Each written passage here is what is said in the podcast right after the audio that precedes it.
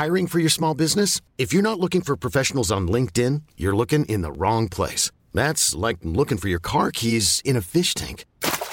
LinkedIn helps you hire professionals you can't find anywhere else, even those who aren't actively searching for a new job but might be open to the perfect role. In a given month, over 70% of LinkedIn users don't even visit other leading job sites. So start looking in the right place. With LinkedIn, you can hire professionals like a professional. Post your free job on linkedin.com slash achieve today. Millions of people have lost weight with personalized plans from Noom. Like Evan, who can't stand salads and still lost 50 pounds. Salads generally for most people are the easy button, right? For me, that wasn't an option. I never really was a salad guy. That's just not who I am. But Noom worked for me. Get your personalized plan today at Noom.com. Real Noom user compensated to provide their story. In four weeks, the typical Noom user can expect to lose one to two pounds per week. Individual results may vary. Salut tout le monde, j'espère que vous allez bien et bienvenue dans ce nouvel épisode des Histoires secrètes.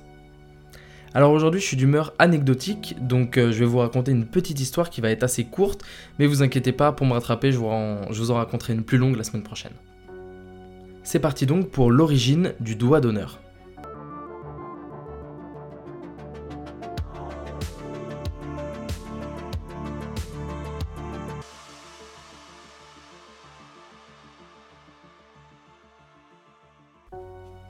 En réalité, il y a deux origines supposées, elles sont toutes les deux euh, viables historiquement, alors je vais vous raconter les deux, et puis je vous laisserai décider celle que vous préférez. Le doigt d'honneur. Une arme redoutable dans les cours de récré, geste qui veut dire à peu près la même chose partout, va voir ailleurs si j'y suis en gros, pour rester poli. Dans l'histoire, ce geste a toujours été un affront, un geste obscène destiné à énerver son interlocuteur. Alors la première origine est datée de la Grèce et de la Rome antique. Ce geste aurait été utilisé d'abord par Diogène en Grèce en guise d'insulte.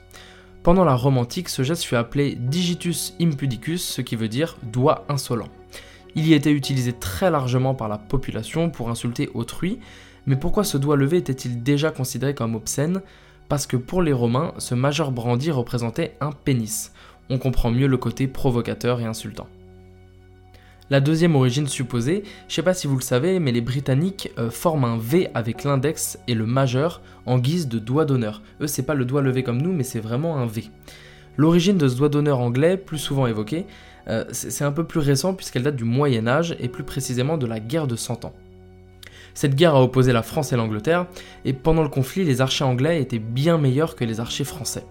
Alors, lorsque les soldats français capturaient un archer anglais, ils ont pris l'habitude de lui couper l'index et le majeur pour qu'ils soient ensuite incapables de tirer des flèches de nouveau. Avant les batailles, les archers anglais qui avaient toujours leurs doigts narguaient donc les Français en faisant un V avec, euh, avec l'index et le majeur pour leur montrer qu'ils étaient toujours intacts et qu'ils n'avaient pas été capturés. Ça explique pourquoi les Anglais font le doigt d'honneur avec le V, avec le dos de la main vers l'extérieur, tandis que nous, comme on est un pays d'origine gallo-romaine, on respecte euh, l'origine de la Grèce et de la Rome antique et on fait euh, le doigt d'honneur avec le majeur levé qui représente un pénis. Mais attention, pour éviter la confusion, il ne faut pas confondre le V qui fait le doigt d'honneur anglais, donc qui se fait avec le dos de la main vers l'extérieur, avec le V de la victoire popularisé par Churchill pendant la Seconde Guerre mondiale, qui lui se fait avec le dos de la main vers soi.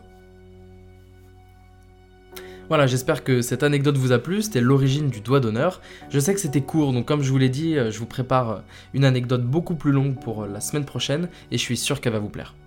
N'oubliez pas de vous abonner, de laisser une petite note au podcast, et je vous retrouve avec grand plaisir la semaine prochaine pour une nouvelle histoire secrète. Ciao